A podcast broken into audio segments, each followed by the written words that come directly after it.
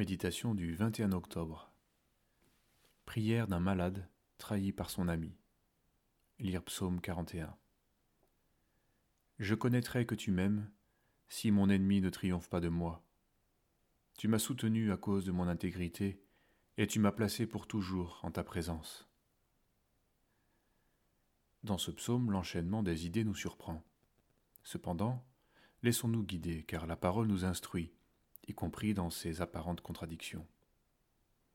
David commence par confesser la bienveillance de Dieu envers celui qui fait le bien. L'Éternel le garde et lui conserve la vie, il est heureux sur la terre, et tu ne le livres pas au bon plaisir de ses ennemis. Verset 3. Mais très vite, ce qu'il décrit de son expérience personnelle se trouve être à l'inverse de ce qui est promis. Tous mes ennemis chuchotent entre eux contre moi. Ils pensent que mon malheur causera ma ruine. Il est dangereusement atteint, le voilà couché, il ne se relèvera pas.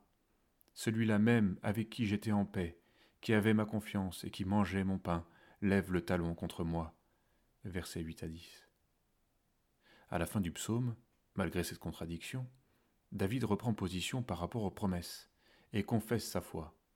Tu m'as soutenu à cause de mon intégrité et tu m'as placé pour toujours en ta présence. Verset 13. Nous sommes en Jésus-Christ nous qui croyons en lui.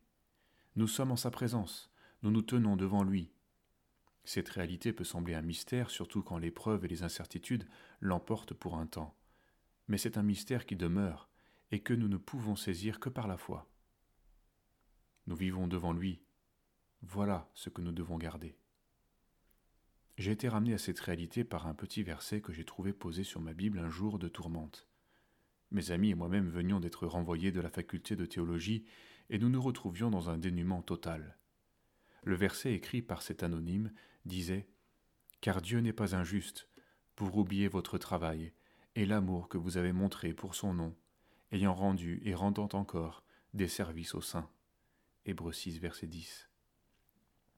Ces paroles de réconfort étaient les bienvenues. Dans les faits, nous étions désavoués, mais en nous plaçant en sa présence, voilà que le Seigneur nous parlait de son amour et de ses promesses. En y pensant aujourd'hui, je peux témoigner que la suite a attesté la fidélité de Dieu. C'est un prodige à nos yeux. Que cette si belle réalité de notre vie qui est cachée en Christ nous soit révélée, que nous en soyons renouvelés. Continuons à aimer le Seigneur et à le servir.